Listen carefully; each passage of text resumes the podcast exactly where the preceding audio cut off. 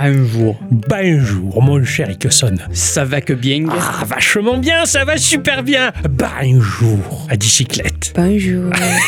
ça va bien? C'est le nouveau langage? Euh, Je sais pas, moi, Ixon, il donne la mesure, moi, je suis. Hein.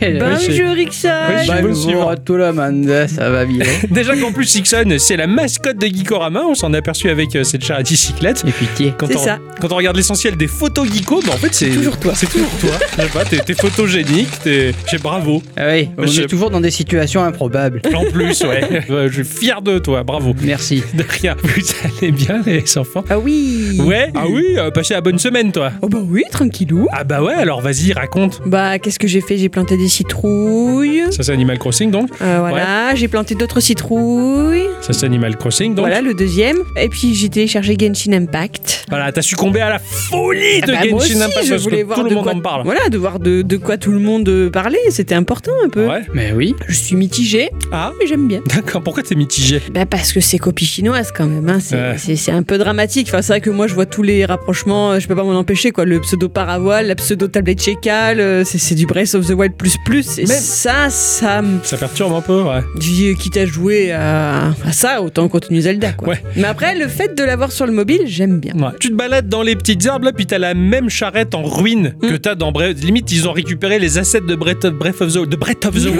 Wild. oui. Je suis dit les Breath of the Wild. Euh, c'est que je comprends. T'as joué un petit peu à Genshin, ouais. Ouais, ouais, mais j'aime bien. Après, voilà, les... t'as aussi des, des temples, c'est un peu. Bah, après, je suis pas très loin dans le jeu. Je pense, je pense que Ixon est allé plus loin que moi parce que je suis- j'ai avancé petit Bah, à en petit. fait, j'ai beaucoup joué sur la version PS4. ouais. Ouais. Et puis vu que c'est pas c'est pas cross save, Ouais. Je me suis dit non mais je vais jouer sur mobile. Ouais. Donc du coup j'ai recommencé. Ah, t'as d'accord. Ouais. Ouais, mais au moins t'as une sauvegarde que Mais- tu pourras récupérer plus tard. Voilà, Voilà. sur la Switch ou quoi, je C'est ça. Mm. Mais Ouais. moi ce qui me plaît beaucoup dans ce jeu, Ouais, eh ben, c'est que c'est un gacha. ouais, ouais. Le côté gacha game est rigolo, je pense. Ouais. Et justement, t'as pu faire beaucoup d'invocations parce que moi j'ai j'ai- j'ai fait une fois. Ah ouais ouais j'en ai fait deux trois quand même. Je me suis dit, mais comment vous faites hein après, faut va falloir que- que tu me donnes un cours hein, parce que je- j'ai dû louper un Tu, truc. tu récupères les trucs dans la boîte aux lettres et tout Mais oui. C'est ça. Et c'est marrant, j'ai jamais touché à Genshin Impact. Elle me dit comment ils font pour faire des gachas? Je suis bah tu dois avoir une boîte aux lettres. Ah bon? Bah, c'est le principe des récompenses, Ouais, j'ai ouais. j'ai bien compris, mais vu que de toute façon, elle est- j'ai j'ai tout pris dedans. En fait tu fais des quêtes et il me semble que tu peux échanger et les petites étoiles que tu Ouais. récupères. tu Avec les des fais- espèces d'orbes ou je sais pas Voilà. quoi D'accord. D'accord. Bon, pour l'instant, Sinon, j'ai rien pu faire quoi. Sinon t'en achètes.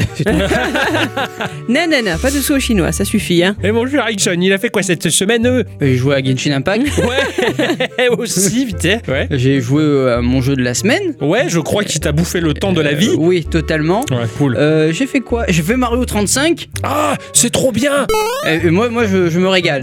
Ah, Non, je non, me je régale. comprends. Autant Tetris 99, bon, je l'ai un peu mis de côté depuis le début. Pareil. Autant Mario. Oh, oh, et quoi? Ah bah depuis le début, ça me fait C'est ça, mais je suis, je suis comme lui, je suis comme lui, je, je- pareil. Mais là, bah, ça a l'air trop bien. Autant Mario. Alors, je prends un malin plaisir à, à- à tuer les gens.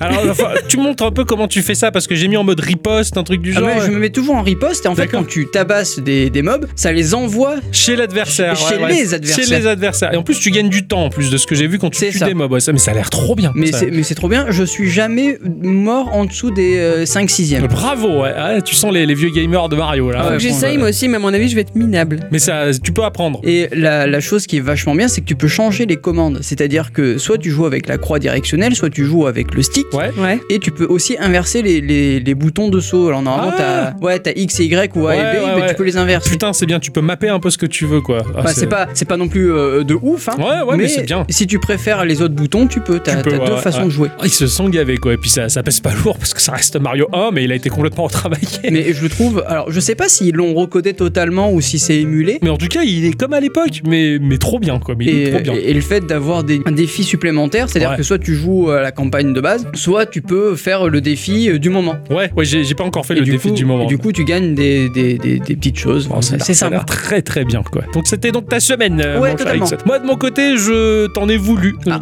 Je t'en ai voulu euh, beaucoup parce que je me suis dit tiens, fut une époque hein, dans un vieux podcast de ça, tu avais parlé de Georges, Georges, Jorg, Euh, qu'il fallait amener à la plage. Biscottoman. quoi. Biscottoman, euh, donc euh, je crois que c'était l'épisode 178 de Geekorama. Qu'est-ce qui Mais tu vas refaire. Tu l'as déjà dit la semaine dernière. Oui, eh ben oui, et je continue. Mais tu vas refaire tout l'historique Non, Ah d'accord, j'ai eu peur. je veux toujours amener genre Y- à la plage. Et j'ai continué, ça fait deux semaines que je fais ça. Bravo. De manière frénétique. Oh putain, il Ouais. en a craché sur le micro, donc. Et j'étais chez mes parents et je joue à ça et ma mère elle regarde, fait tu joues à quoi? Alors bah je lui fais télécharger le jeu. Au début elle fait oh, c'est pas beau, ça me plaît pas, ça me plaît pas. Puis elle commence à jouer et puis elle, jusqu'à 2h du matin. Oh putain. Elle s'est pas arrêtée. Donc euh, voilà, Bah, bravo mon cher tu as fait encore des ravages. Ouais. Euh, après Piffle, c'est le George. Euh, Ah, eh bien, avant de rentrer dans le vif du sujet de nos chroniques respectives que nous avons travaillé tout au long de la semaine, euh, très chères auditrices, très chers auditeurs, nous allons quand même faire un petit tour de table pour savoir quelles sont les news cette semaine qui vous ont fait marrer, que vous avez envie de repartager avec tous les gens qui chuchitent, qui nous écoutent. Oui. Moi, cette news, elle m'a pas fait, euh, elle m'a pas fait rire. Ah. Euh, elle m'a fait beaucoup plus que ça, beaucoup plus d'effets. Euh, ce, ce phénomène qui arrive quand euh, un garçon est content. Qu'est-ce que tu racontes? Eh oui, j'y peux rien, moi. Il y a Edmund Macmillan qui a parlé. Il parle Ah. pas beaucoup, mais quand il parle, il sait faire plaisir aux, aux gens. Voilà. Et il a, il a dit que la date de son, du dernier DLC de Banning of Isaac, Repentance, Oui. il est arrivé le 31 décembre de cette année. Ah, Je suis à fond. Maintenant, on sait ce qu'il te faut quoi. ouais, c'est clair. Oui. C'est pas les pilules bleues quoi. Mais euh, on sait pas si ça sort en même temps sur Switch. Non, on, on sait pas. Moi, Déjà, ça sort sur PC. Moi, je suis Ouais. Ouais, moi, il me fait moins, moi, ça me fait moins d'effet. hein. J'en ai refermé la braguette d'ailleurs. Bon, c'est cool. Il dit aussi donc que c'est le plus gros DLC jamais sorti euh, sur Banning of Isaac, qu'il y aura à peu près 130 nouveaux items, ce qui Ah fera ouais. un total de 700 en tout, Mhm. euh, qu'il y aura des euh, routes alternatives, des nouveaux chapitres, euh, des nouveaux ennemis, des nouveaux boss, des nouveaux personnages jouables, Wow. des nouveaux défis, 100 nouveaux trophées et 5000 nouveaux agencements de pièces. Waouh Oh waouh Mais c'est énorme oui. Mais il est trop bien, c'est le roguelike ultime quoi Oui. Putain, ah, bah- Jouez-y ah, bah- tous. ah oui, oui, non, non, mais là je. Oui, ah oui, oui, je, Ah le, je le prendrai sur PC en attendant de l'avoir sur Switch. Ah bah oui Je suis convaincu Je vous ai compris Moi non, il me plaît pas. C'est normal. Il est trop dégueu. T'es Mais non. t'es une fille, c'est normal. T'es une gonzesse. Moi j'ai plein Ouais. de des citrouilles. Alors que la situation sanitaire liée au Covid-19 prend la tournure que la presse et nos mauvais gouvernements ont décidé de lui donner. hein. Euh, D'ailleurs, en parlant de ça, ça va vous Le Covid-19, il a pas de bobo? Ah non. Oui, ça va. Non, ça va. Bon, comme tout le monde à peu près. hein. C'est bien ça. Puisque personne n'a pu échapper aux décisions et aux décrets liés à un Covid de, de plus sur Terre, Niantic a été l'un des plus touchés par le virus. tu m'étonnes. Et oui, c'est ça. Eux, ils ont dit, oh putain, et c'est pas c'est c'est sûrement ce qu'ils ont dit. Bah voilà, forcer les gens à rester enfermés chez eux en attendant que la situation... Euh, se situationne n'a pas été la meilleure des choses pour la firme à l'origine de Pokémon Go. hein. C'est sûr qu'un jeu basé sur la RA pour capturer des bestioles aux quatre coins de la ville et faire des raids sur des lieux clés à côté de chez nous ou un peu plus loin d'ailleurs, ou récupérer une arène là-bas, là-haut, tout là-haut de la montagne dont le seul accès est un sentier de randonnée avec un dénivelé de 80% et que c'est compliqué de justifier à la Gestapo, euh, toujours prompte à récupérer 135 euros pour les donner au prince Jean euh, et de dire euh, non mais euh, je vais faire les courses. J'ai l'attestation. J'avais signé mon Et papier. alors que là, c'est sûr que Niantic ils se sont dit ok, ok. Alors ils ont décidé d'adapter leur jeu aux circonstances. Euh, Donc il était alors possible de faire éclore des œufs, de capturer plus facilement des Pokémon et de participer à des raids. Le tout depuis notre canapé devenu le bastion de nos gros culs de geeks. Voilà. oui. C'était la solution adaptée. Mais bon, alors que les gens ben, se remettent à vivre et tentent tant bien que mal de faire marcher l'économie de leur pays qui a pris une belle tarte, Niantic se dit Hey, mais le principe de base de Pokémon Go peut être remis en place. Alors, il est désormais impossible de faire éclore un œuf de Pokémon sans faire le moindre geste. Ouais. Alors, les arènes, elles, elles peuvent toujours être euh, accessibles depuis son canapé parce que ça va éviter, on va dire en quelque sorte, les rassemblements. Mais maintenant, pour faire éclore les œufs, eh bien, il faut marcher et se bouger le cul. Eh ben, figurez-vous que les joueurs se retrouvent divisés. Certains sont pas contents de devoir à nouveau sortir, prétextant la peur d'un virus, alors que c'était juste probablement la flemme. C'est clair. Pour l'instant, Niantic se positionne en imposant un nom ferme et définitif. Bougez vos derches, les gens, point barre, à la ligne. Voilà. Donc Pokémon Go est en train de redevenir ce qu'il était avant le Covid. Tant mieux. Très Bah oui. bien, ouais. Et bougez-vous, c'est sûr, hein. Mangez, bougez. Voilà. Bougez, bougez. Voilà. Vous vous rappelez ce qui va nous arriver le 31 décembre prochain Bah, C'est le jour de l'an. Ah, il y a Banning of Isaac aussi. Eh oui. Mais il n'y a pas que ça, il y a Flash qui va disparaître.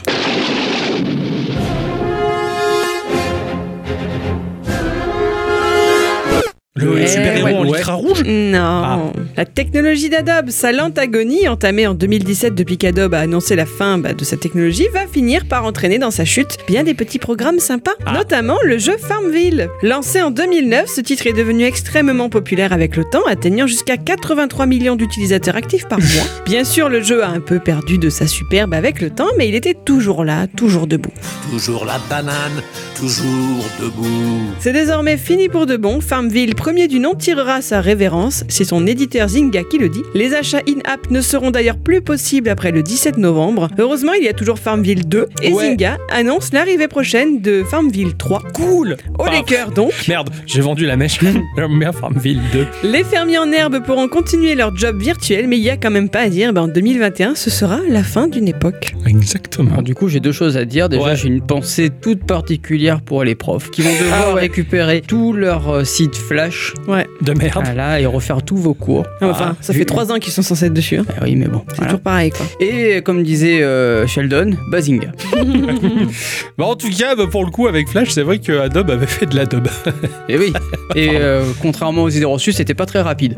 c'est vrai. Le jeu Horace. Vous connaissez le jeu Horace? Moi, je connais Horatio. Ah non, c'est c'est pas ça. Oh. C'est pas ça. C'est un jeu sur Nintendo Switch qui sortira le mois prochain. Un titre édité par euh, 505 Games qui nous met euh, dans la peau d'un petit robot qui visite plusieurs hits 8 et 16 bits Ah, de l'histoire vidéoludique. ça, c'est rigolo, ça, tiens. Ouais, complètement. Entre jeux de plateforme, course en ski, shoot 'em up et une série de mini-jeux rétro, il propose environ 15 heures de jeu ainsi qu'une variété de références à la culture populaire. Cool. Une production proposée par deux personnes, Paul Hellman et euh, Sean Scapelhorn. Sur Steam, c'est sorti le 18 juillet 2019 et du coup, ça arrive sur Switch, Switch, ouais. le 21 octobre 2020 pour 14,99€. Ok. C'est un jeu tout en pixel art, c'est très gros pixel art. Ah, d'accord. Ouais, J'aime Ouais. bien, moi. Je joue au jeu de Matt Glanville, alors on va te Voilà. dire, ah, le gros pixel art, euh, il fait mal. Je vais vous parler du studio Unspeakable Pixel. Euh, le pixel inexplicable ou le pixel qui ne parle pas, peut-être. Ah Euh, oui, pas.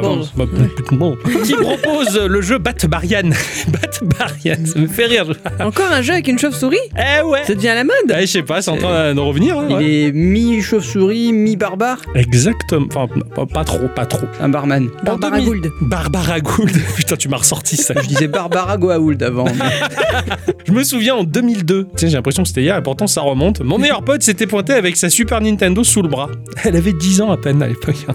C'était un petit bébé. C'était un petit bébé encore à 10 ans la Super Nintendo. Dire qu'aujourd'hui elle va avoir quasiment 30 ans. J'avais installé mon écran cathodique euh, 34 cm sur ma table de nuit avec la Super Nintendo calée dessus et il m'a donné une seule, une seule cartouche de jeu. Oh. Il m'a dit faut que tu joues à ça avant que ça devienne trop vieux. Et ça a pas tant vieilli que ça. Il m'avait donné la cartouche de Super Metroid. Ah. J'en revenais pas de découvrir le titre phare qui a donné un nom au genre. Quelle aventure, que de recherche et que de combat et quelle satisfaction. Depuis le Metroidvania, qui est un mot composé des deux jeux phares qui sont les piliers du genre, hein, Metroid et Castlevania, est l'un de mes genres préférés, ça vous le savez. Oui. Dans Bad Barian, eh ben c'est un peu le cas. C'est totalement le cas. C'est un Metroidvania dans lequel on va incarner non pas Batman, mais une barbare, une Valkyrie, euh, qui malheureusement se retrouve piégée dans une grotte étrange et particulièrement labyrinthique. Le truc, c'est qu'il y a une chauve-souris qui nous accompagne. Et cette chauve-souris va être d'une aide extrêmement précieuse parce qu'elle est l'unique seule source de lumière. Ah Elle volette autour de nous et son petit halo lumineux fait que l'on voit notre environnement relativement proche, pas plus loin. Donc on va devoir l'envoyer dans le décor pour voir ce qui se cache, révéler le level design, ensuite vient de se greffer d'autres fonctions à débloquer pour notre copine nocturne. Euh, non, je parle bien de la chauve-souris. Un cochon. ouais. Eh non Voilà, ou notre, euh, notre Lui, ce qu'il aime, c'est euh, Macmillan. hein. Ah, c'est ouais, sa copine nocturne à lui. Il est un peu fou. Donc du coup, voilà, la chauve-souris et la barbare vont collaborer pour avancer dans un Metroidvania bien tortueux. C'est une petite pépite magnifique en pixel art très détaillé avec des éclairages magnifiques, un jeu et d'ombre de lumière sublime. C'est une finesse exceptionnelle pour un rendu vraiment très bluffant, disponible le 15 octobre sur Switch. Je mets la pièce. D'accord. Oh là là Je mets la pièce, je veux jouer à ce truc, c'est trop beau. Vous verrez le... J'ai hâte de voir. Je me suis marré cette semaine de voir la hype des joueurs face au dernier teasing de Microsoft. Vous n'êtes pas sans savoir que Microsoft vient déjà de faire très fort en rachetant le studio Bethesda. Ah oui. Bethesda. Je suis tombé sur une vidéo de 92-93 où Bill Gates faisait la promotion de- du Windows de l'époque et il avait 12 ans quoi. Et cette coupe, cette coupe au bol et ses lunettes qu'on avait l'impression qu'il avait piqué au géant euh, de l'histoire sans fin là. Ah J'ai vu putain, il était pas beau, quoi. Voilà. toujours pas, hein. Non. C'est pas grave, il est riche. C'est vrai. Ça n'empêche pas le community manager de la marque de continuer à troller avec des phrases du style Vous n'êtes pas prêt. Bah alors, dans ce cas-là, on va pas voir et on va pas écouter. Hein. Donc il y a eu le début des précommandes pour la nouvelle Xbox accompagné quelques heures plus tard d'une nouvelle annonce, l'arrivée d'une nouvelle manette jolie, blanche et bleue. Ah. Mais un joli bleu, hein, genre cérulé, hein, qui n'est pas sans rappeler la couleur du plus célèbre des hérissons que la Terre ait jamais porté. Ah, Avec en plus en accompagnement de la photo cette phrase, style iconique, que les fans les plus fous raccourcissent en S-Onic. Sonic Microsoft va-t-il vraiment racheter Sega? Moi je suis curieuse d'apprendre la suite de cette histoire, mais en tout cas c'est parti en biberine, chacun y va de sa théorie, ça me fait trop rire. Ah, c'est un truc de fou, ça. Ils vont vraiment me faire acheter une Xbox.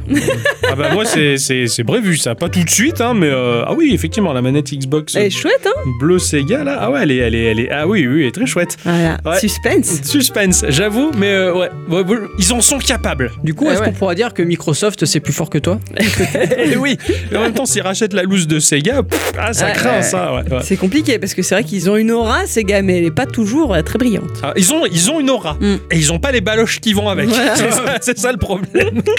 Ainsi que se termine ce petit tour de table, euh, c'est la polémique là, Sega, Nintendo, euh, non, non, non, Sega, Microsoft. Microsoft. J'ai tellement l'habitude de la guerre des consoles de ma jeunesse. J'ai j'ai un peu peur quand même. Ah bon? Parce que si Microsoft commence à racheter tous les studios, Ouais, fait chier. ouais, je suis d'accord. On verra bien comment ça va se passer. C'est ça. Il restera toujours le jeu indépendant pour nous ravir et euh, nous faire euh, du plaisir. Ah, Tu t'es Puis fait. faut pas Comme- oublier qu'ils ont fait que de la merde avec Minecraft. Enfin, Minecraft, justement, ils s'en sont bien débrouillés, je trouve. Ouais, ils l'ont racheté, ils l'ont pas dénaturé. Voilà, ouais, ouais, donc c'est il vrai. faut, faut leur accorder le bénéfice du doute si vraiment ça se fait. Déjà, Tout à faut, fait. faut voir ce qu'ils vont faire avec Bethesda. Ouais, c'est ça. Oh, j'ai aucun espoir. en- Bethesda. On verra. On verra. C'est ainsi que se termine ce petit tour de table, euh, mes chers amis. Bethesda. Nous allons dire euh, bonjour ou bonsoir à tous et toutes Et surtout, à toutes et bienvenue dans ce podcast numéro 228 euh, Et comme le dit le proverbe, Kikorama, Petit jeu.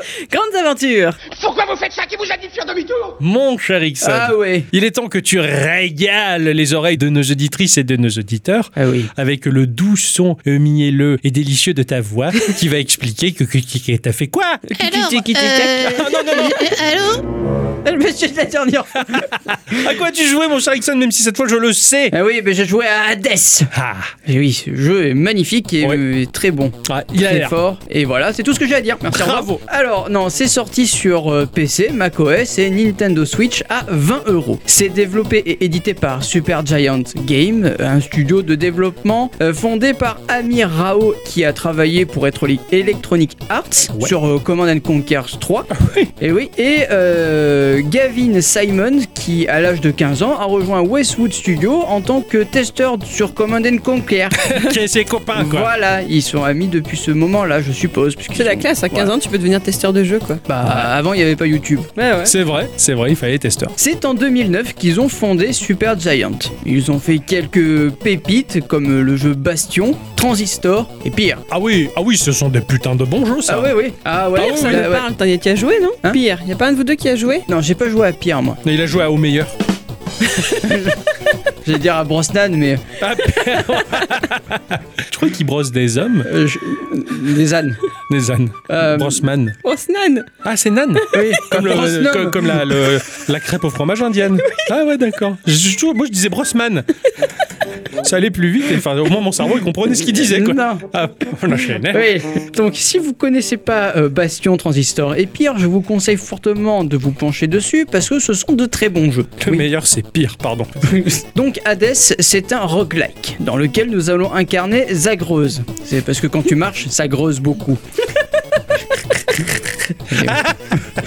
D'accord. Ni le département de la Zacreuse. Oui. C'est le fils d'Hadès qui, il faut bien le dire, eh ben, il en a plein le cul des enfers et qui ne rêve que d'une chose, c'est de se barrer pour rejoindre l'Olympe là où tous les autres dieux lui attendent. C'est bien. Oui. Est-ce qu'on est sûr qu'ils l'attendent Parce que bon. Oui, oui, parce que leur file des coups de main. donc, Ah, Pour ce faire, Zagreuse va devoir traverser plusieurs environnements générés donc aléatoirement, le tout en dérouillant les sbires et les boss qui nous, se nous barreront la route. Fort heureusement, au cours de notre progression, nous serons de mieux en mieux armés pour- et prêts à en découdre. D'accord. Faut le dire que le fils du dieu des enfers, il est un petit peu têtu. Au début de la partie, nous serons donc armés d'une épée. Plus tard, d'une autre arme que l'on aura débloquée. Arme secondaire ou une arme différente qui va supplanter Tu n'as l'épée qu'une seule arme D'accord. pour la partie. Ok, d'accord. Oh la vache. Mais nous aurons quand même le droit à la bénédiction d'un dieu ou de plusieurs dieux, hein, peu Mhm. importe. Cette bénédiction nous donnera un bonus d'attaque ou de défense. C'est systématiquement bonusé. Oui, donc pour quitter la salle et avancer dans le jeu, il faudra donc tout tuer. D'accord. C'est-à-dire que tu vas avoir des mobs dans la salle et tous les mobs, il faudra les tuer pour choisir la direction que tu vas devoir prendre. Ouais, ok, d'accord. Certaines fois, tu vas avoir le choix entre deux salles. La seule chose qui va faire la différence, c'est l'objet qui va avoir derrière cette porte-là. À savoir, sur la porte, tu vas avoir une espèce de boule de cristal et dedans, tu vas voir l'objet qui se trouve derrière la porte-là. D'accord, ok. Enfin, je dis objet. Tu peux avoir un objet, mais tu peux aussi très bien avoir un marchand ou une bénédiction d'un dieu. D'accord. ok. C'est complètement aléatoire ça. Ouais, Ouais, d'accord. Tu sais pas sur quoi tu vas tomber comme les boîtes de chocolat. c'est ça. Exactement.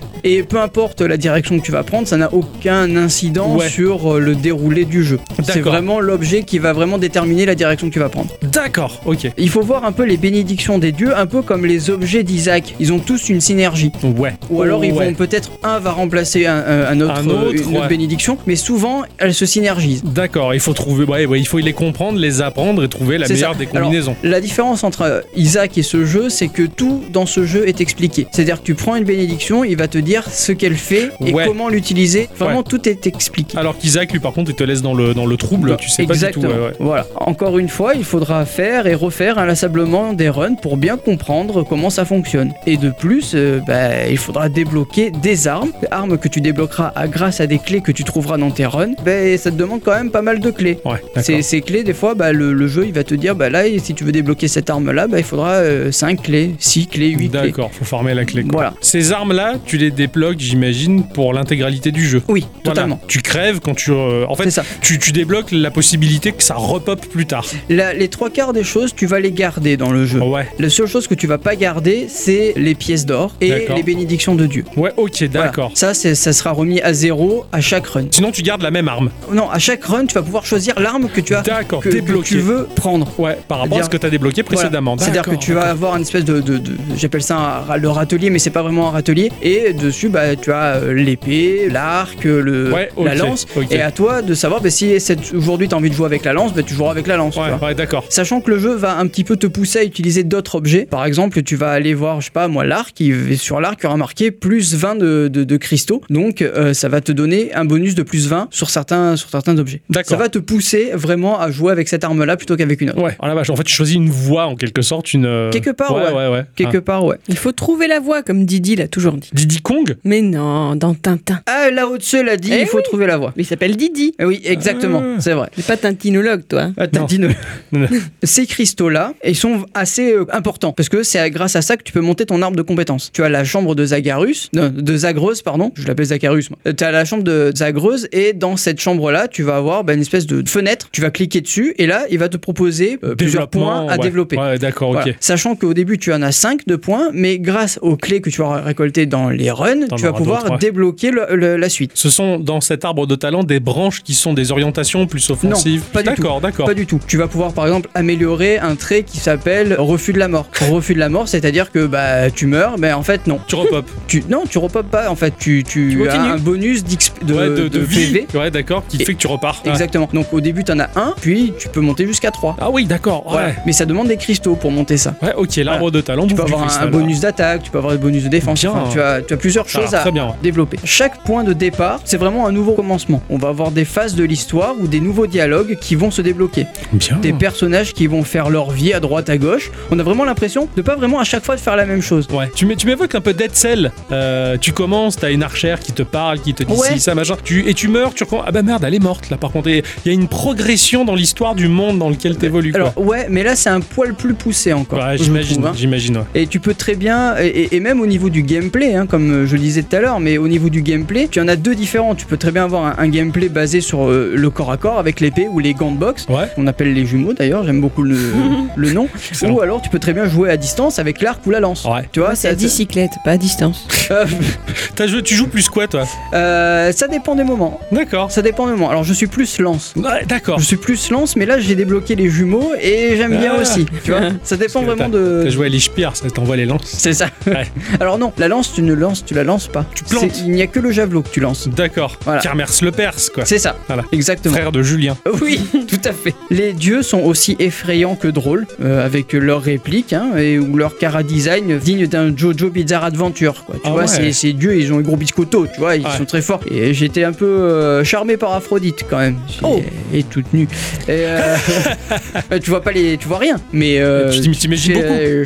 Ah oui, oui, t'imagines Voilà. beaucoup. Le même effet qu'Edmund Macmillan. Hein. Ah oui, bah, C'est je, ça. je préfère Aphrodite quand même, et, et pas dans les cheveux du zodiaque. C'est un homme, hein, Oui, dans le Chevalier du Zodiac. c'est oui. ça, Oui, de toute voilà. façon, enfin, dans le Chevalier du Zodiac, ce qui est homme et femme et femme et homme, et des fois on sait plus. C'est c'est voilà. On pourra débloquer des objets spéciaux qui nous accorderont un bonus passif euh, en, en donnant certains objets qu'on aura obtenus dans les runs. C'est-à-dire tu vas, tu vas obtenir des, des espèces de... Alors moi je vois ça en- comme des fioles, Ouais. d'accord Que tu vas euh, récupérer et quand tu en donnes une à un personnage, il va dire non je peux pas accepter ça, c'est vraiment un trop beau cadeau, etc. C'est marrant ça. Et en fait il va te donner un objet euh, spécifique Ouais. que tu pourras équiper avant de partir. D'accord. Voilà, ça te donnera aussi euh, un, un bonus. Moi, j'utilise euh, j'utilise un objet qui me rend plus 75 PV lors d'un refus de la mort. Classe C'est combinable, donc Exactement. tu débloques la branche de l'arbre de talent, en plus t'as l'objet qui va bien avec. C'est ça. Putain, c'est bien. Et oui, c'est vraiment, vraiment très très bien. Ouais, ouais. Au plus tu vas leur donner cet objet-là, au plus tu vas débloquer un lore dans le codex. D'accord, oh, ça me plaît ça. Donc tu pourras vraiment développer le, le- le personnage et, euh, et savoir ce qu'il pense. Ouais, enfin, en apprendre plus sur lui. euh, Exactement. Oh, c'est T'as bon, vraiment beaucoup de choses à faire dans le jeu. Graphiquement, le jeu ressemble assez aux autres jeux de Super Giant, avec une vue isométrique à la Diablo et des graphismes qui quand même en mettent plein les yeux. Ouais. Hein, c'est très, c'est très cartoon,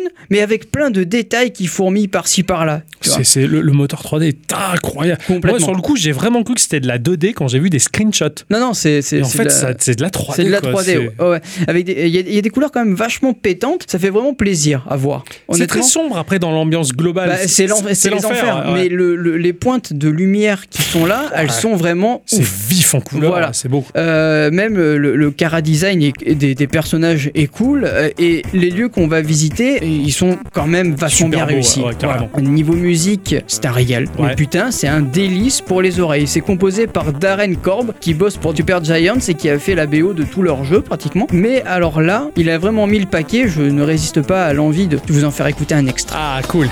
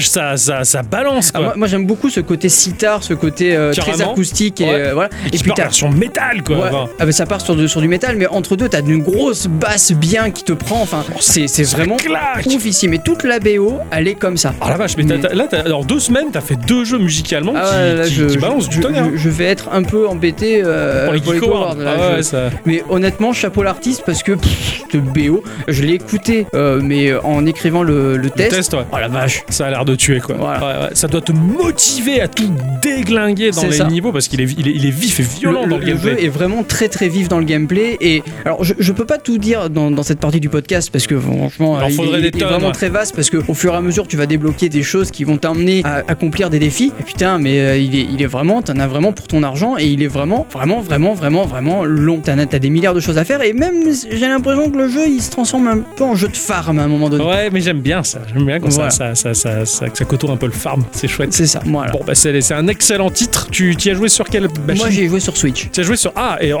putain, ouais, bien. Alors en portable c'est bon. bien. Non non, c'est vraiment c'est un poil plus joli que sur euh, Dock, ouais. sur dock, mais c'est peut-être un petit peu petit sur euh, sur la Switch. Ouais, ouais, c'est bien. Ouais. Après, tu le vois que c'est du 720p, que t'as des zones un petit peu euh, moins jolies que. Mais le jeu reste quand même ultra, Ultra jouable, jouable. ultra bourrin, et allez-y foncez. Ouais, ouais, c'est bon. Moi, c'est vendu. J'attends que ça sorte en cartouche. Ah ouais. Si ça sort en cartouche, je le prends cash malgache, quoi. Ah Bim, bah.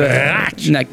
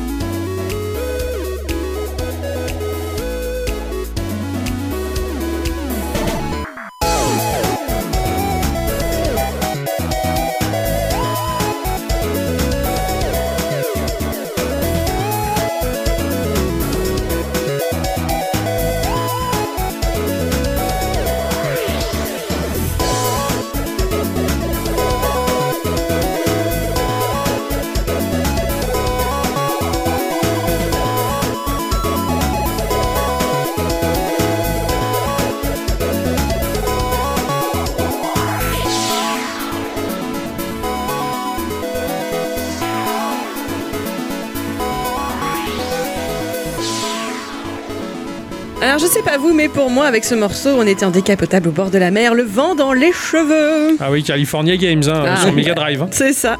En attendant, vous venez d'entendre un morceau appelé Surfing on a Sine Wave. Alors, c'est pas le péché, hein, l'action que Dieu y trouve pas chutie. Non. Non. Euh, là, ça se traduit par surfer sur une vague sinusoïdale. De l'anacorette et vice versa. Et vice versa. Waouh. C'est à l'artiste Fear of Dark qu'on le doit. Il s'agit d'un artiste chiptune solo qui officie depuis 2009, c'est-à-dire a priori, si j'ai bien compris mes sources, bah, depuis qu'il a 14 ans. Ah oui, il est, Voilà. vraiment, il est vraiment doué ce garçon. Voilà. Steve, de son vrai nom, on lui doit plein de super morceaux. N'hésitez pas à aller découvrir son travail sur Twitter, sur Facebook, sur YouTube, sur Bandcamp, sur SoundCloud et dans Geekorama. Oui. Exactement. J'ai pu en passer pas mal euh, Eh oui. sur les ondes de Radioactive et j'aime beaucoup ce garçon-là. Il fait des choses très très chouettes. Il fait pas autant d'effets qu'Edmund Macmillan l'en fait à Ixon, C'est- mais c'est pas mal. C'est c'est un très gentil garçon, mais.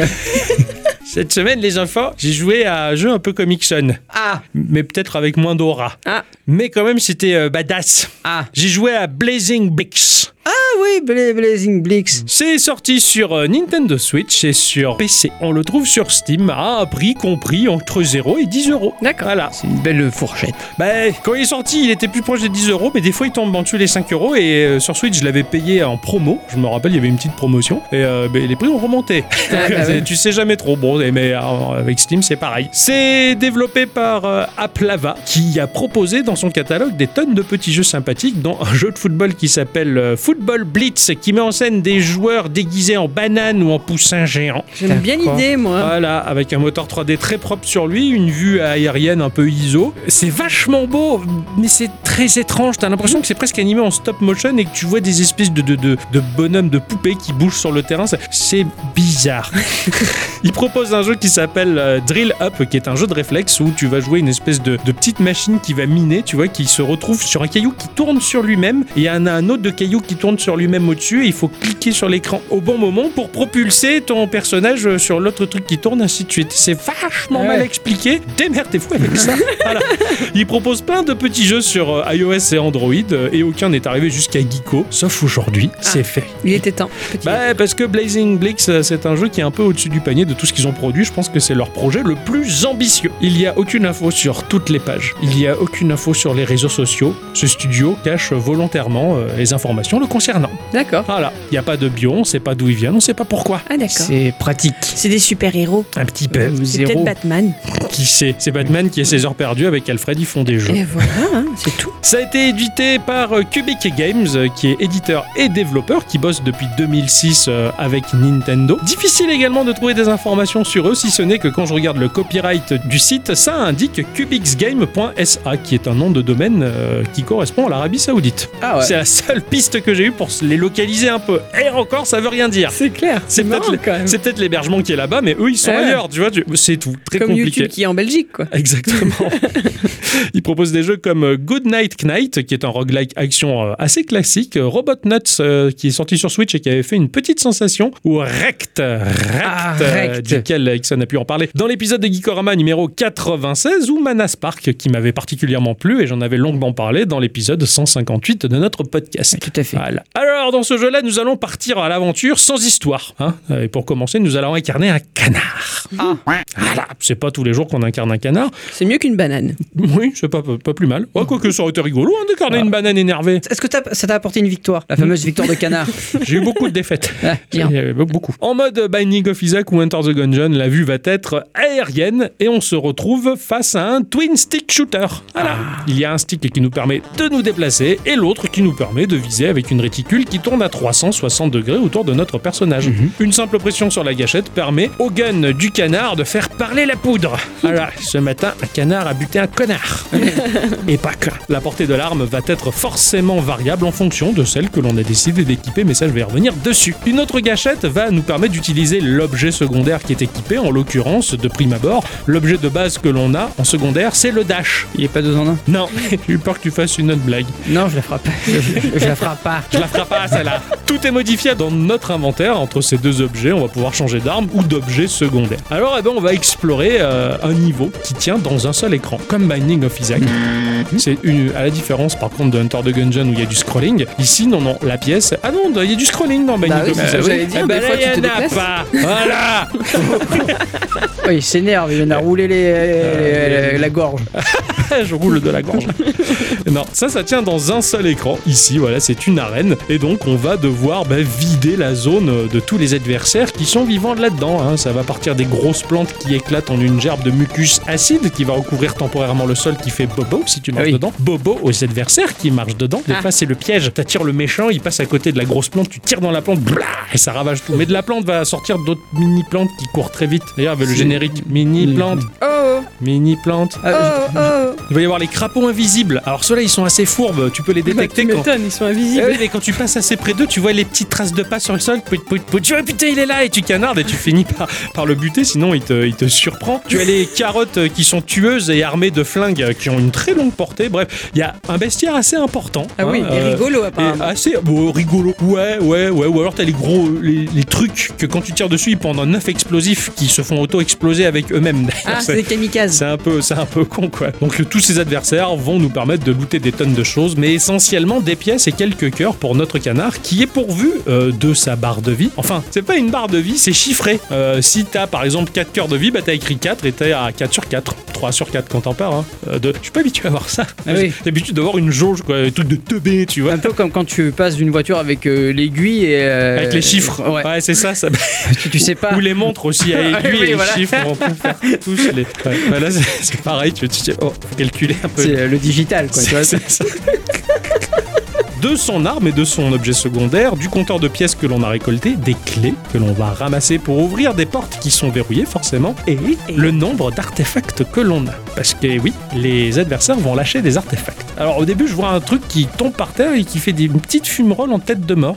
Ah, tu t'approches, c'est un artefact qui a la magie de te procurer du malus. Ok. Tu vois ça, je fais, mais pourquoi? Pourquoi je vais ramasser un truc qui me fait perdre 15% de vitesse? Pourquoi je vais ramasser un truc qui me baisse ma vie? Pourquoi j'irai ramasser un truc qui va faire en sorte qu'à partir de là, il n'y a plus aucun cœur qui va popper dans le niveau? Bah oui, pourquoi? Pourquoi tu dis pourquoi? Pourquoi?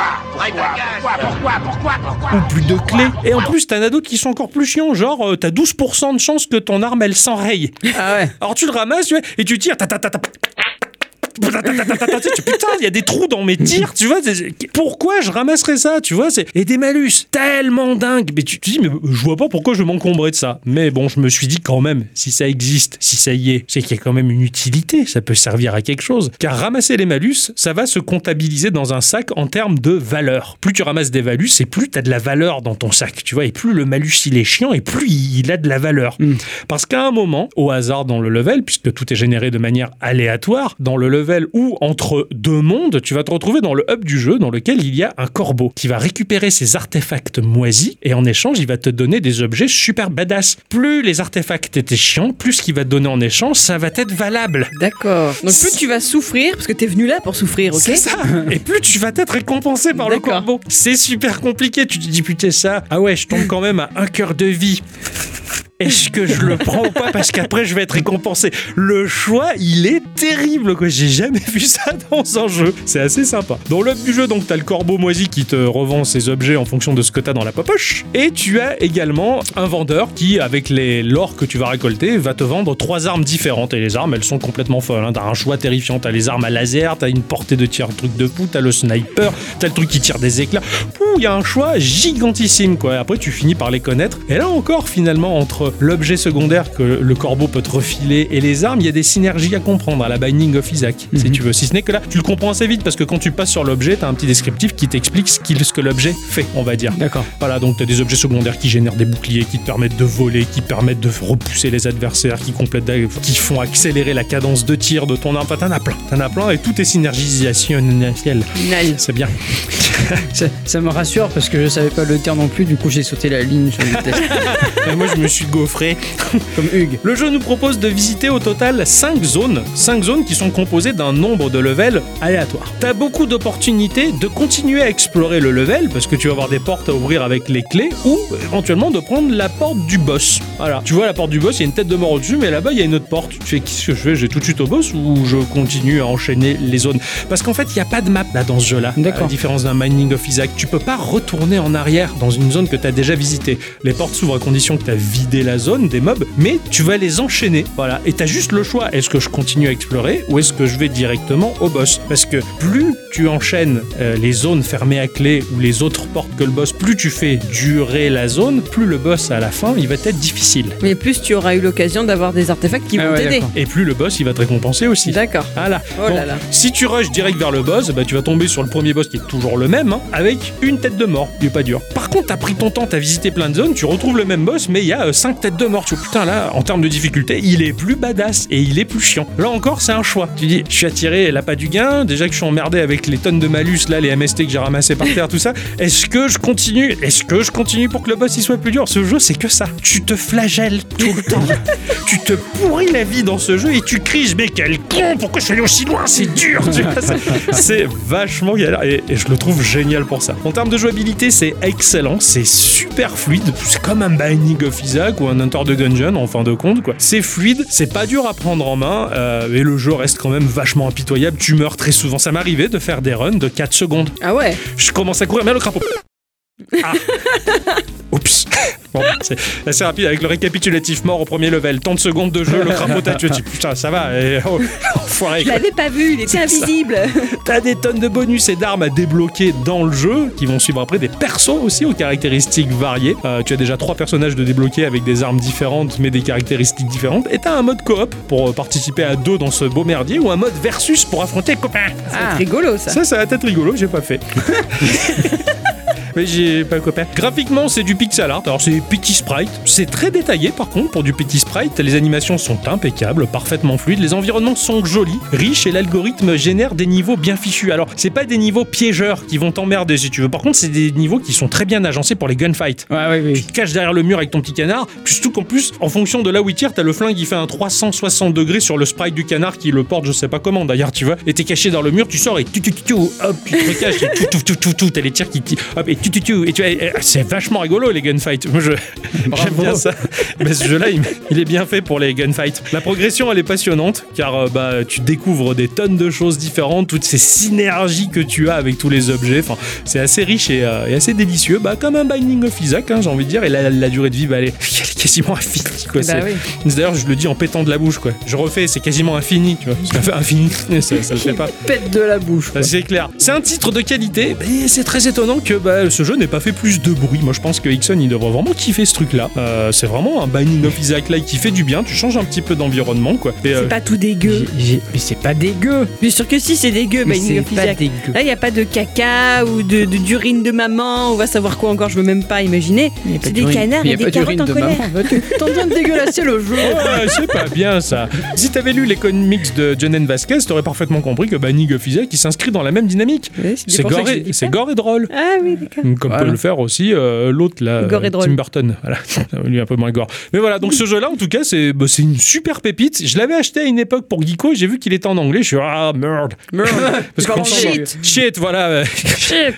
Tu vois, et, et- et je suis allé voir après, j'ai fait oh not shit parce qu'il est passé en français, tu vois. Donc j'étais- Very good. J'étais voilà very good voilà comme l'Oasis. Mais j'étais content quoi si tu veux quoi ça. voilà. C'est un très très bon jeu. Je me suis régalé même si j'ai pas mal crisé tout au long de la semaine et c'est un jeu qui se finira jamais quoi. C'est c'est trop bien. Voilà. C'est le principe d'un roguelike. C'est ça. C'était Blazing Blacks. Bravo. Ouais. Ma chère Adi Chiclette. Oui. Instant culture.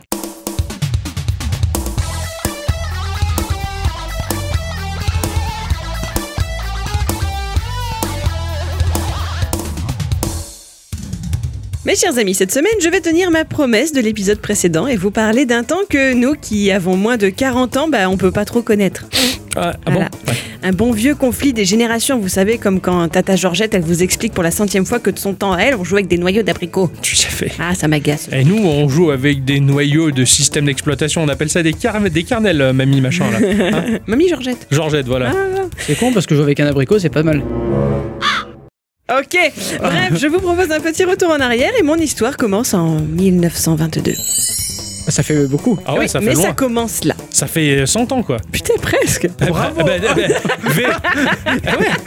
T'as fait exprès, t'as calculé non, pas du tout, mais je suis surpris que vos bicyclettes étaient Ça- surprises. Ça m'a pas fait tilt en fait. Eh oui, ça fait un siècle. Alors que oui, quand tu y penses, euh, bon bref, on s'en fout. Ok. Donc le 8 mars 1922 pour être plus exact, jour où Lot, met au monde l'enfant qu'elle a eu avec son mari Léo. Le petit garçon est baptisé Rudolf Heinrich Baer et nous sommes dans la ville de Paris-Massens en Allemagne. Je sais pas comment on prononce l'allemand, hein, vous m'excuserez. Pas très loin de notre frontière, environ 4 heures de route de Paris. Ok.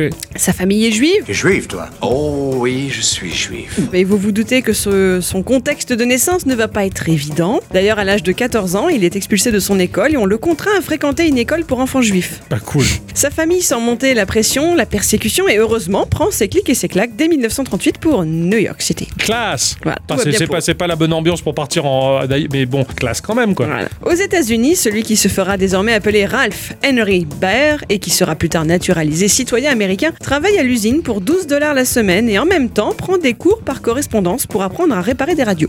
Du coup, quand il est arrivé à l'usine, il a dit Salut, c'est Ralph. Je suppose. Si vous voulez manger le petit Mm. chat, je le fais bien. Bravo. En 1940, je déteste ce personnage parce qu'il a un nez qui ressemble à un friand au fromage. Ralph l'extraterrestre Alf ou Ralph Ah, Alf. Je crois que c'est Alf. Alf, Oui, c'est ouais. Alf. Ouais, je, c'est ça. je déteste pour ça. Ouais, mais il est doublé par Karel, donc tout va bien. Ouais, mais il a un nez qui ressemble à un friand au fromage. Écoute, hein, ma foi. En 1940, il est diplômé de l'Institut national de la radio en tant que technicien des services radio. Mais la Seconde Guerre mondiale fait toujours rage et en 43, il est enrôlé à Londres et assigné aux quartiers généraux de l'intelligence militaire américaine sur place. Ok. Il rentre à la maison en 46 et grâce au GI Bill, il peut reprendre des études. Alors non, c'est pas quelqu'un, le GI Bill. Moi, je me suis gouré, quoi. J'ai pris le G.I. Joe et pas fait d'études non plus. Ici, Bill, c'est à comprendre dans le sens de la note de frais. Il s'agit en fait d'une loi adoptée par le Congrès américain qui vise à fournir aux soldats démobilisés le financement d'études universitaires ou de formation professionnelle ainsi qu'une année d'assurance chômage. Ah ouais, d'accord. Bien ça. Ralph ressort de l'Institut de technologie américain de la télévision à Chicago avec donc un bachelor en ingénierie de la télévision, diplôme tout à fait unique pour l'époque. À partir de là, notre homme va suivre son petit bonhomme de chemin. Il travaillera comme ingénieur en chef pour une entreprise d'équipement électromédical où il va construire des machines de coupe chirurgicale, des épilateurs ou encore des appareils de musculation qui généreront des impulsions à basse fréquence. C'est c'est fou, hein, quand même, le parcours des gens, des fois. hein. C'est ça. En 51, il se retrouve à bosser comme ingénieur principal dans une boîte électronique, elle-même sous contrat avec IBM et va concevoir des équipements de signalisation pour les lignes électriques. À ce moment-là de sa vie, 1951, je le rappelle, Ralph Baer met le doigt sur quelque chose. Et c'est pas un abricot. Ah.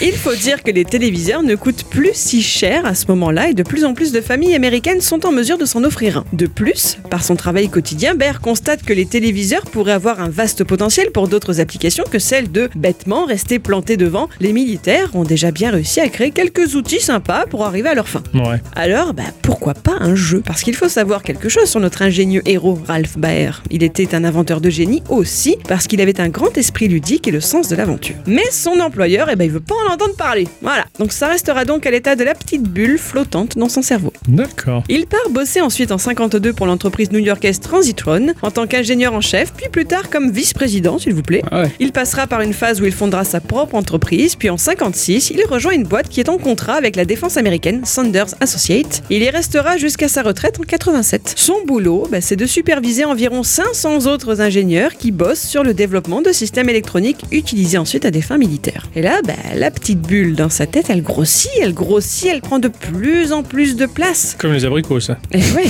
les téléviseurs coûtent toujours moins cher et il y a toujours plus de potentiel pour trouver un moyen de s'amuser sur son écran télé. Alors il écrit une proposition de 4 pages pour réussir à convaincre ses supérieurs de le laisser bosser sur ce projet. En échange de quoi, il reçoit 2500 dollars de budget et deux autres ingénieurs pour l'aider. C'est bien, ça. Il s'agissait de Bill Harrison et de Bill Rush. Ils mettront au point six versions plus ou moins abouties d'un prototype pour en arriver ensuite à la Perfect One, la septième, la Brown Box. La brown box. The Brown Box. Vous savez pourquoi ce proto s'est appelé comme ça? Brandt Brown. Ah, Ah, brown. parce qu'elle était marron. Parce que c'était Bravo fan...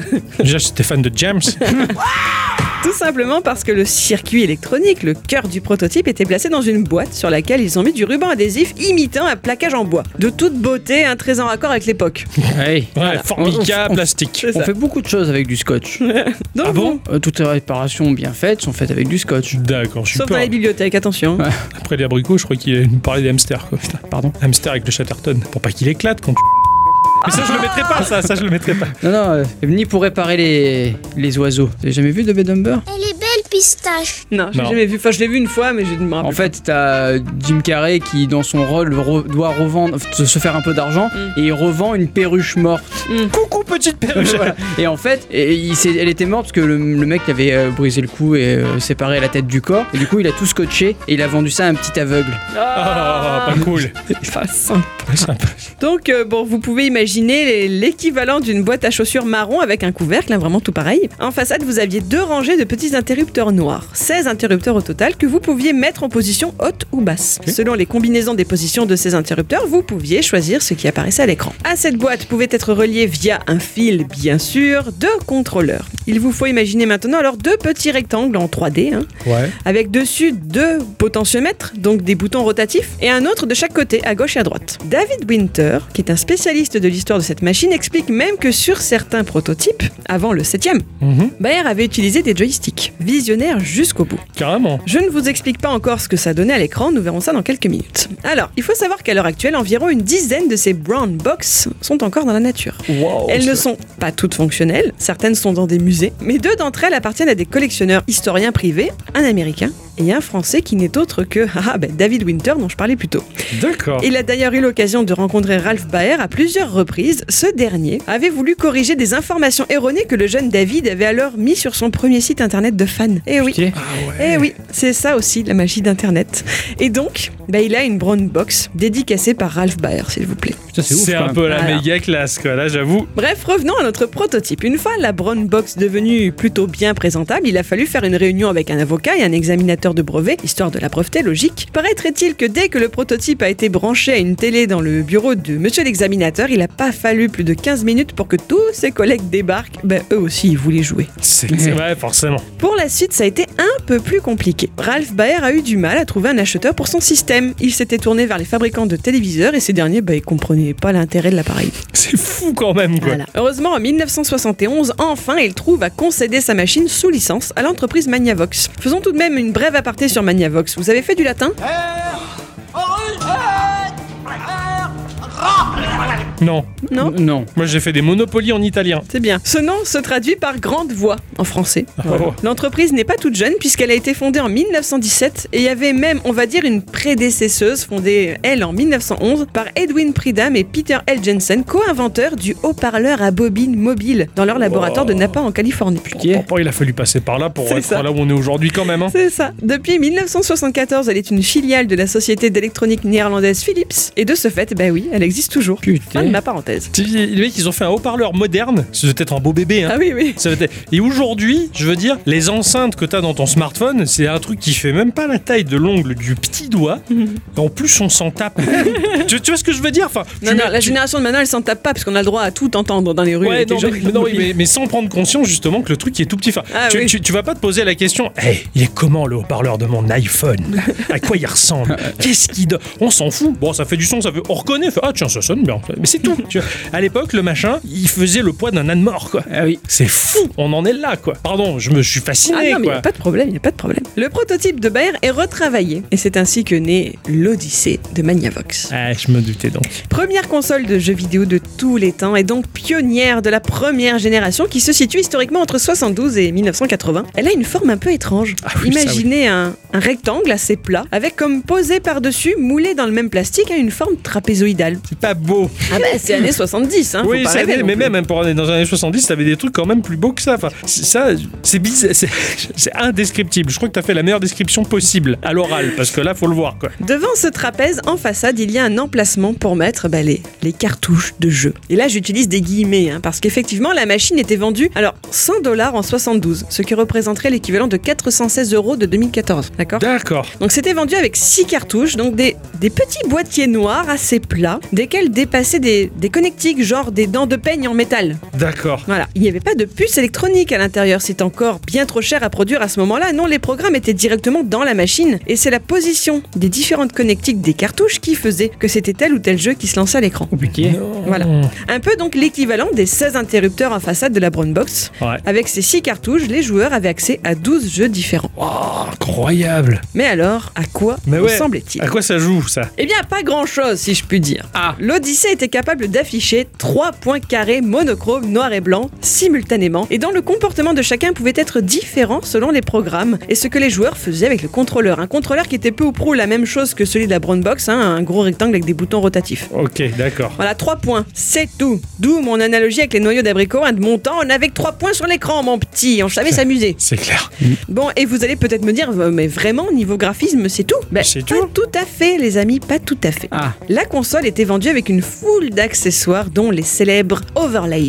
Les overlays. Les overlays. Qu'est-ce que c'est ça? Des sortes de calques représentant en gros des plateaux de jeux ou d'environnements sportifs et qui tenaient sur l'écran de télévision par électricité statique. Ah purée. Donc MB n'avait pas forcément inventé quoi que ce soit avec ça. ces espèces de, de, Ah bah de- de plastique en plexiglas à mettre sur l'écran du Vectrex. Avait rien inventé du tout. Oh la vache Oh non, je. Ah non non. Ah, j'ai- non Ah, T'es outré Ben, je suis surpris. Je suis vachement déçu. Deg Le Vectrex, c'était j'ai- ma première machine de toute ma vie. Eh. J'ai découvert le jeu vidéo par ce biais-là. En Je trouvais ça 1966, révolutionnaire le et ils avaient, il avait déjà l'idée. il avait déjà l'idée, comme Johnny. C'est ça. Alors vous allez peut-être me dire, mais comment on faisait si les télés elles faisaient pas la bonne taille? Il Mais ils avaient scotch. pensé à tout. Les overlays étaient disponibles en deux tailles, en 18 et 25 pouces. Ah, bah. Dans la boîte, hein Ah ouais, ils donnaient les deux Ils donnaient les deux. Ah oui, ils étaient paradins si t'allais jouer avec le copain ou quoi, euh, Tu pouvais lui, jouer voilà. Ah, c'est bien ça. Et concernant les autres accessoires, eh ben, il y avait de tout. Des jetons, des cartes à jouer, des billets de banque en papier. Parce qu'au final, certains des jeux ne se jouaient pas tant sur l'écran, mais avec. Un peu comme ces jeux de plateau interactifs que nous avons, nous, connus plus tard. Sur Ah oui, DVD, euh, etc. atmosphère. Voilà, c'est Ouais, ça. ouais. Il y avait par oui, exemple maître jeu- seigneur des clés. Je suis le seigneur des clés. Répondez-moi Oui, Seigneur des clés. Il y avait par exemple un jeu d'éveil pour les enfants, donc t'avais des cartes qui représentaient des parties du corps, ouais, et t'avais une partie du corps du petit garçon, de la petite fille, qui était éclairée, mettons, la main droite. ouais. Et donc le joueur, le, le petit garçon, devait déplacer son poing sur l'écran, euh, sur le overlay, Dire ça devait ouais, correspondre à la d'accord. main. Voilà. C'est génial. La main, la tête. L'abricot. Pour finir la description physique de l'engin, laissez-moi vous préciser qu'elle fonctionnait sur batterie, avec six bonnes grosses piles de type R14 incluses lors de l'achat. Pas mal. et que l'on pouvait s'offrir à part un adaptateur secteur. Ah, j'ai quand même oublié un petit détail. Les téléviseurs de l'époque, vous croyez qu'ils avaient des prises Péritel, vous? Non. Non. C'est Ou du RCA Prise antenne. Hmm, mais Que dalle, hein. c'est pourquoi dans la boîte de l'Odyssée, il y avait non pas une, mais un switch, un boîtier qu'il fallait connecter, et j'entends par là relier entre eux des fils dénudés, hein.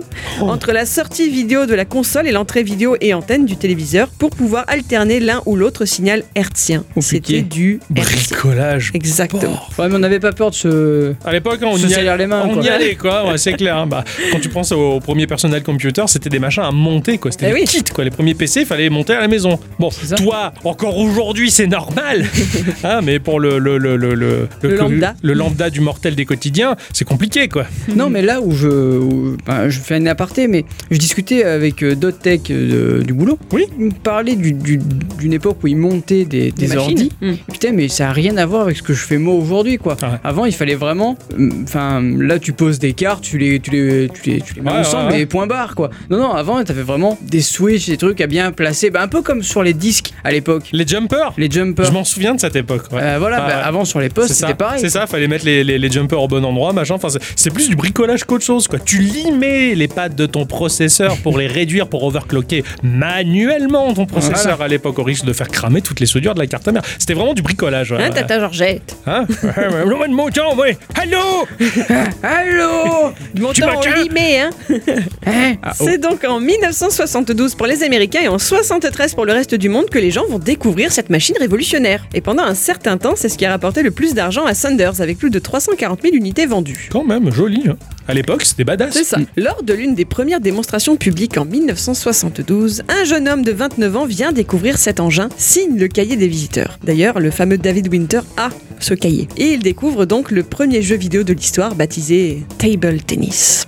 Oh. L'écran de télé, si on ne met pas l'overlay dessus, est tout noir, divisé en deux par une ligne blanche assez épaisse. De chaque côté, deux gros carrés blancs qui symbolisent les joueurs. Et ces carrés sont déplaçables ben, via les contrôleurs, un bouton de potentiomètre pour gérer son déplacement vertical, un autre le déplacement horizontal. Un autre bouton permet de servir, c'est-à-dire bah, de faire apparaître le troisième point plus petit qui va symboliser la balle et qui aura sa trajectoire calculée par la machine en fonction des actions des deux joueurs. Pff, à l'époque, ça devait être un truc de taré, quoi. L'overlay correspondant à ce jeu est tout vert avec un filet dessiné au milieu et deux bonhommes bah, qui eux ne bougeront pas finalement, Ouais, c'est juste ouais. pour le décor. Avant de revenir sur ce jeune homme qui s'apprête à découvrir le jeu pour la première fois, je me permets une petite digression supplémentaire. L'Odyssée était en noir et blanc, n'est-ce pas? Je viens de le dire. Mm. Mais pas la brown box. Si vous jouiez au jeu de tennis, le fond était vert. Oh. Si vous faisiez le jeu du hockey, qui était en fait le même, hein, bah, le fond était bleu. La couleur n'a pas été conservée sur le modèle final parce que c'était bien trop cher à produire à plus grande échelle. Ouais, d'accord. Mais ça existait déjà. Il avait déjà La fait en couleur. première console était était en en couleur. couleur, quoi. Voilà. Oh, mais elle s'est pas ouf, commercialisée comme telle. Oh là là là là. Nikon Diane. Ah si j'étais un homme, Eh, voilà. je serais capitaine. capitaine d'un bateau, tout ça. Euh, Diane euh, Tell. mais il connaît pas. Je connais pas, moi. Je connais pas. Alors, est-ce qu'avec tout ce que je viens de vous raconter, vous avez réussi à identifier le jeune homme dont je parle? Bill Gates. Non, parce qu'il va, il va, il va repartir, euh, on va dire, très très inspiré. Un an plus tôt, il faut le dire, il a déjà fait un peu des siennes quand avec son beau copain Ted Dabney, ils ont fondé une entreprise au nom rigolo de Sidejai Engineering et se sont mis à bricoler leur propre version du jeu Spaceware, un shmup historique datant de 61 qu'ils ont rebaptisé Computer Space, installé sur des bornes d'arcade à monnayeur qu'ils ont ensuite vendu à Nutting Associates. Pas très cool sur le principe, mais le bonhomme est clair avec lui-même disant, je le cite, j'ai pas inventé le jeu vidéo, je l'ai commercialisé. Atari? Bah, c'est pas Atari là. Non, mais ça va être Atari. Ah oui, après. Là, c'est qui C'est pas Atari. Ah bah non. C'est son patron. C'est s'appelle, avant euh, Atari. qui s'appelle euh, Kezak. Voilà, c'est ça. Il ne se gêne donc pas par rapport à l'Odyssée, demandant à son employé, à l'ingénieur Alan Alcorn, de repomper le principe de Tennis Table, qui deviendra, le 29 novembre de cette année 72, la première borne d'arcade que sa nouvelle entreprise commercialise. Oui, ils ont dû changer de nom parce que Side the Jai était étrangement déjà pris. Vous assistez bien ici à la naissance d'Atari et de son jeu Pong. Dire que maintenant j'y joue sur ma montre. Voilà. C'est ça, quoi. Et donc c'était Nolan Bushnell. Voilà. Ah, voilà, c'est ça. Voilà. On n'a pas les noms par cœur, mais on les a dans notre cœur, en tout cas. Bien évidemment, ce plagiat éhonté entraînera moult procès pour violation de brevets, procès qui seront tous gagnés par Magnavox et Sanders. Hum, Mais le mal est fait, hein. Bushnell a pendant longtemps semé le trouble pour savoir qui de lui ou de Baer devait se voir affublé du sobriquet du père du jeu vidéo. Heureusement, au final, le rôle de Ralph Baer n'est plus sous-estimé aujourd'hui, c'est bien lui, l'I-Papa. De la console de jeux Voilà. vidéo, quoi. Et à Bushnell revient le mérite d'avoir créé le concept de la machine d'arcade. Ouais, d'accord. Ok. Oublions-le un peu celui-là et revenons à Ralph. L'Odyssée a eu un peu plus tard une autre super accessoire inventé par Baer. Eh oui, Ah. parce que c'est bien à lui que l'on doit aussi le premier périphérique à brancher sur sa console, qui allait avec un pack d'extensions de jeux dédiés. Cet objet, ben, c'était un pistolet, Ah comme ouais, celui de la NES. Ah ouais. Voilà, ce pack s'appelait Shooting Gallery. On lui doit aussi de nombreuses autres inventions. À sa mort en 2014, l'homme de 92 ans, c'est pour ça que ça aurait dû me faire tilt que c'était il y a presque 100 ans, avait plus de 150 brevets à son nom. Quand même, quoi. Alors certes, il y a eu tout ce qui est relatif aux jeux vidéo, mais on lui doit aussi par exemple des brevets pour des cartes de vœux électroniques et pour des systèmes de localisation de sous-marins. Putain. Et un jeu électronique devenu célèbre. Vous avez une idée? La dictée magique.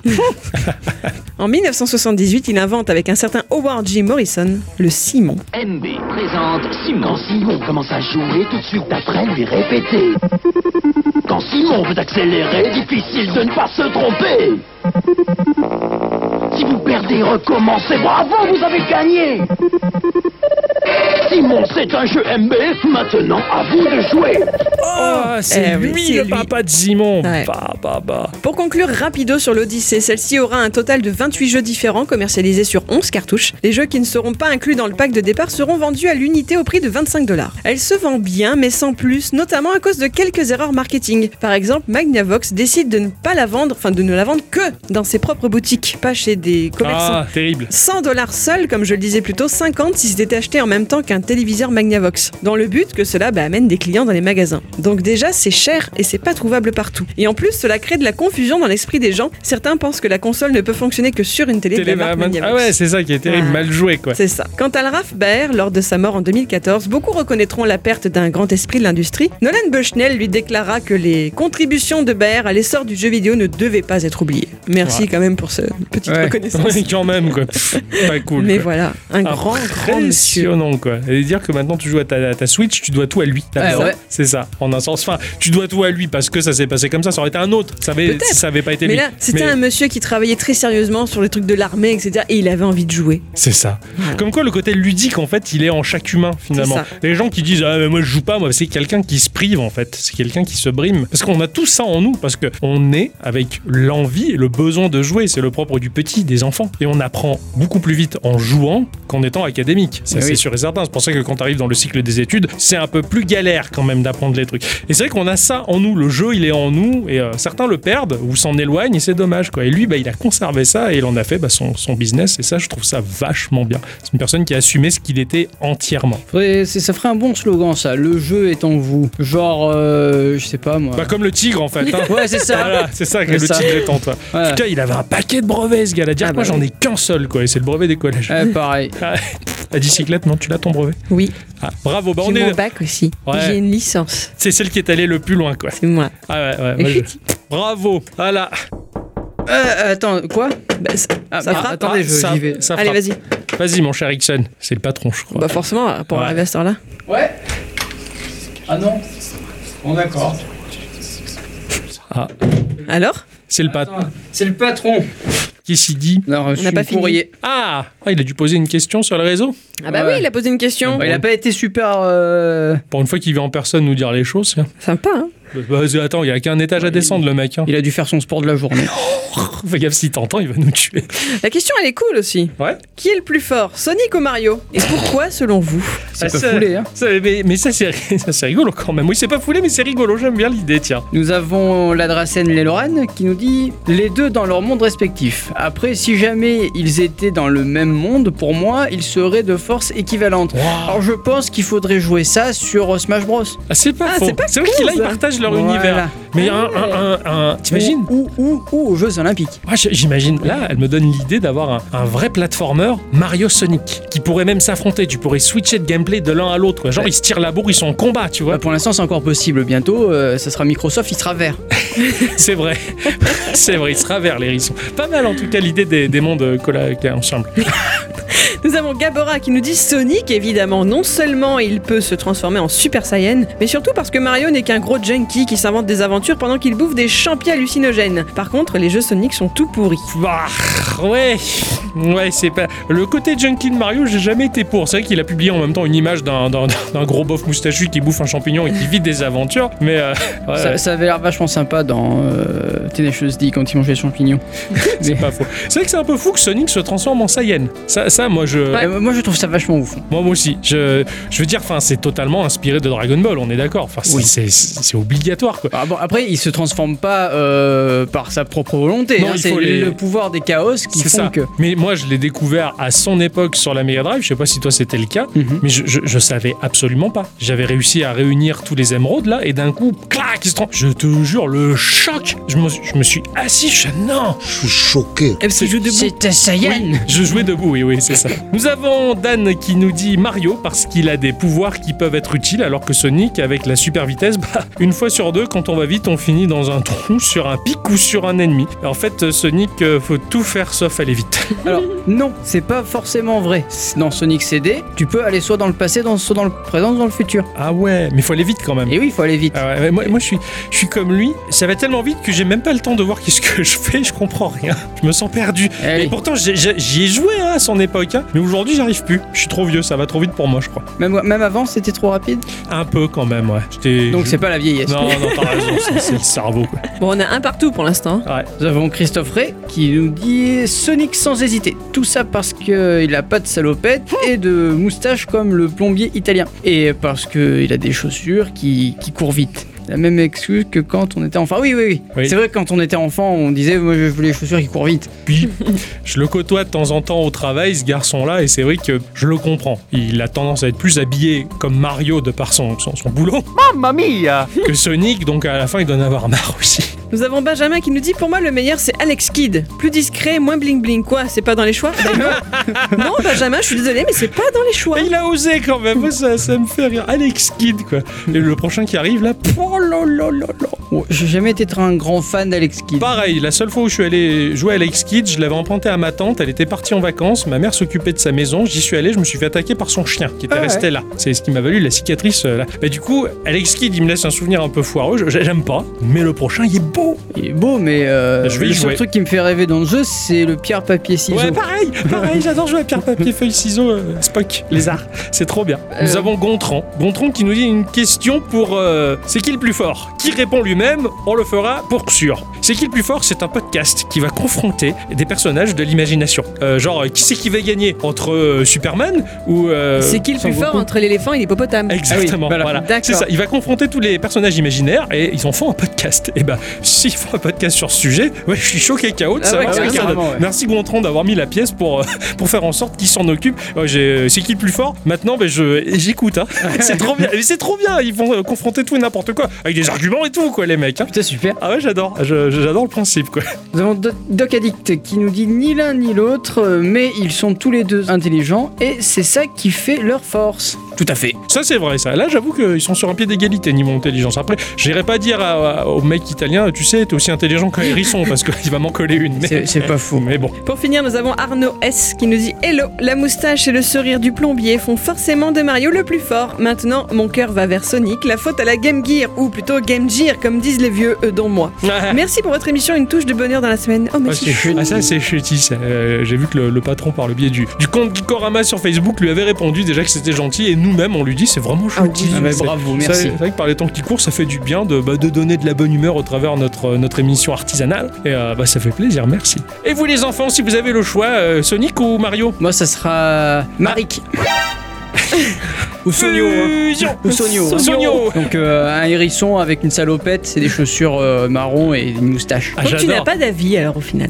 Bah non, parce qu'ils ont de- leur utilité euh, les deux. Ouais. Sonic, euh, c'est- un, c'est un rebelle, c'est un. D'ailleurs, on nous le dit, hein, c'est Sonic le rebelle. J'ai toujours cru que t'avais une préférence pour Sonic. Ben, moi aussi, je suis très étonnée. Ah non, bah en fait, disons que le, le monde de Sonic. J'aime le personnage de Sonic, Ouais. mais je déteste l'univers dans lequel il évolue. D'accord. Alors que le personnage de Mario, je l'aime bien et j'aime bien aussi le- l'univers dans lequel il évolue. Ah, c'est rigolo ça. Parce que moi, je suis ton némésis.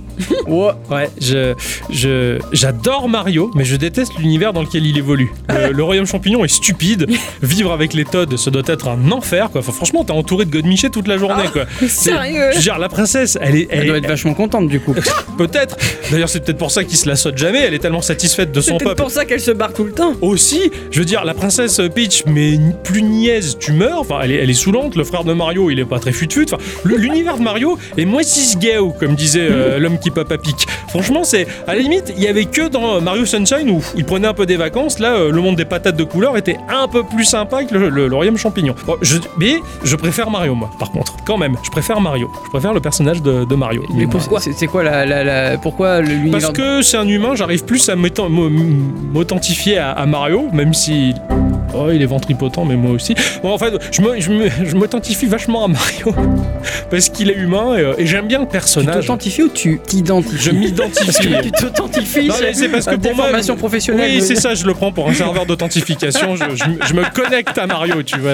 Et après, il, coche la case. Hein. Ah, je ne suis pas un robot. Je ne suis pas un robot et je clique sur les, les, les- les quatre images de voiture ou de feux de signalisation. voilà. Alors, je, pré- je préfère Mario.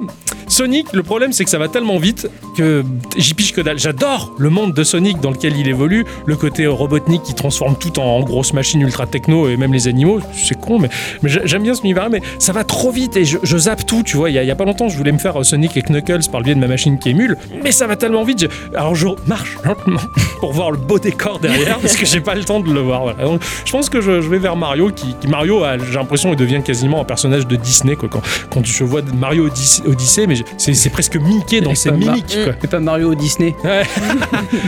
Mais en tout cas, ouais, je, ouais, je, allez, je prends Mario. Moi. La chère à bicyclette. Bah, je vais voter Mario tout simplement parce que Mario c'est mon enfance alors que Sonic je ne le connais pas du tout. D'accord. Voilà, j'ai jamais joué à un jeu Sonic. C'est fou. hein. J'ai plus joué à Sonic que Mario dans mon enfance, mais euh, Voilà, donc pour moi, ça reste un mystère et du coup, il m'intéresse pas. c'est terrible. Euh, ce petit machin bleu là. bon. Ah, il est classe. Ah, si tu Ouais, le dis, ouais, ouais, si je tu sais le pas. dis, si tu le dis. Et- Moi, je préfère Mario. Mario dans son kart là, qui va sur la route arc-en-ciel, là, ah, qui est capable de faire des drifts de ouf là. Voilà, Mario. Ouais. Et puis c'est, euh, aussi dans la culture, enfin, il y a eu plus eu de jeux Mario réussis que de jeux Sonic malheureusement. Après ça c'est ça c'est sûr, c'est, c'est normal, c'est comme donc, ça. euh, du coup, à notre petite échelle, eh ben, c'est Mario qui gagne. hein. Ouais, Mm. ouais, c'est Totalement. terrible. Voilà. Ouais, c'est, c'est ça. C'est, c'est... oh, Je me rappelle, hein, je jouais à Sonic et j'étais frustré. Je voulais jouer à Mario, mais bon, eh, j'avais pas demandé à mes parents. Tu peux m'acheter la Super NES en même temps que la Mega Drive? Ça se Ah, faisait pas à l'époque, non. c'était tabou ça. Donc, donc, tant pis. Ah, question intéressante, euh, bah, bon débat en tout cas, bravo le, le, le patron. Le veau. Enfin, Ah non. Bon, on peut l'appeler comme ça, C'est un une peu. tête- tête de veau le patron aussi. hein. On peut le dire comme ça, quoi. On, va- on le dira pas. Merci en tout cas pour votre participation à la question de la semaine, ça fait plaisir. En plus, il y a le petit modou qui fait du bien. Eh oui. hein, voilà, euh, autant que les mots d'Edmund Macmillan pour Ixon. Ah, Ou les abricots, ça dépend. Enfin, j'ai une préférence pour les abricots quand ah, même. t'as- est-ce que t'as essayé les deux? Écoutez Edmund Macmillan te dire des choses pendant que tu trifouilles les abricots. Oh là là Non, mais euh, on va écrire le scénar. Ouais, on va bien voir ça. Bah, c'est ainsi que se conclut cette émission de Geekorama. Eh oui. hein? Hein Ouais, Sur les fruits et légumes. Tout à fait. Il faut en hein. manger 5 par jour. Manger, bouger et jouer à Pokémon Go.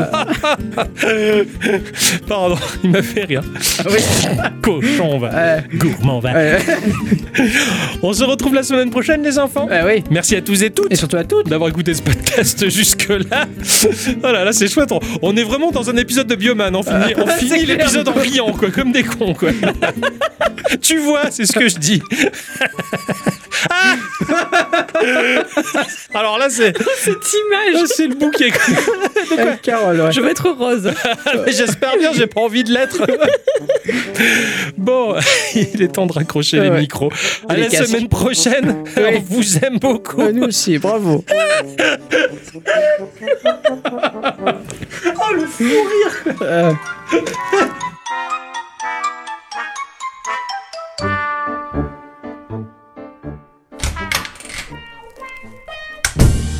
Oh la vache. Oh, avec tout ce que tu m'as chauffé ce soir, je crois que tu vas pas y échapper. C'est ce que je voulais après tout. Ouais, je sais, mais oh, tu m'as tellement fait monter la pression, j'en peux plus. Attention, attention, tu casses tout. Je m'en fous. Et encore, tu n'imagines même pas ce que j'ai envie de te faire. Oh non, laisse-moi le découvrir. Voilà, j'enlève le haut. Ouais, moi aussi. Et C'est quoi ça? attends, c'est euh, c'est une notif. Et alors, c'est important? C'est quoi? C'est le boulot? Euh, ouais, ouais, ouais, ouais, ouais, ouais, c'est le boulot. Euh, oui, c'est le boulot, ouais. Euh, Mais ça peut pas attendre? Attends, je suis en train de te proposer de visiter mon corps et toi tu. ouais, mais le boulot, c'est important. Voilà. Et voilà, c'est réglé, c'est bon. Ah, je préfère ça. J'en étais où T'avais enlevé le haut et je crois qu'il te reste le bas. Et si c'était toi qui venais me l'enlever Oh, oh, oh, oh. Faut pas me le dire deux fois. Quoi encore Euh, oui, oui, encore. C'est. euh, ah, attends, euh, je fais. Mais, mais qu'est-ce que tu fais je, je dois répondre, c'est super important. Voilà. Ok, voilà. Je suis en train d'attendre tu m'enlèves ma culotte et toi t'es en train de penser à tes notifs. Oui, oui, oui. Bon, bon, je, je vais éviter d'y penser. Allez, c'est reparti, on s'y remet après tout. Si je t'ai fait venir chez moi, c'est pour une raison bien particulière. Ah, je préfère quand tu es. Ah, Non, le téléphone sonne. Je, je décroche, je décroche. C'est pas vrai. Ouais. Oui, non, non, oui, je sais, je peux pas me connecter tout de suite. Oui, tout à... Non, non. Je vais pas pouvoir... Quoi hein, euh, dans, ouais, dans le secteur 34 Non, mais ça... Attends, on a réussi à conquérir ce territoire euh, il y a tout juste deux semaines. On est, on est en sous-effectif. Putain, me dis pas ça, me dis pas qu'on est en train de perdre le territoire. Euh, je, je vais voir ce que je peux faire. C'était quoi cet appel? C'est le boulot Euh, oui, oui, c'est... Attends, je... Qu'est-ce que tu fous sur. Mais c'est quoi ça? C'est un. C'est un jeu Euh, vidéo? Oui, oui, oui, c'est le boulot. Enfin, Tu me disais que c'était pour le travail. Bah, euh, vu le temps que j'ai consacré à ce jeu, on peut vous dire que c'est un peu un, un- un- un travail. Mais tu te fous de ma gueule ou quoi? T'es en train de me délaisser alors que moi je suis chaude comme la braise juste pour ton putain de jeu Euh, vidéo. oh, euh, comment ça, mon putain de jeu vidéo? Et C'est vachement important. Eh, j'ai farmé des plombes et des plombes. Mais je m'en fous moi. Ah bah moi non, hein. Si t'es pas content, tu te casses. Merde, mon jeu d'abord.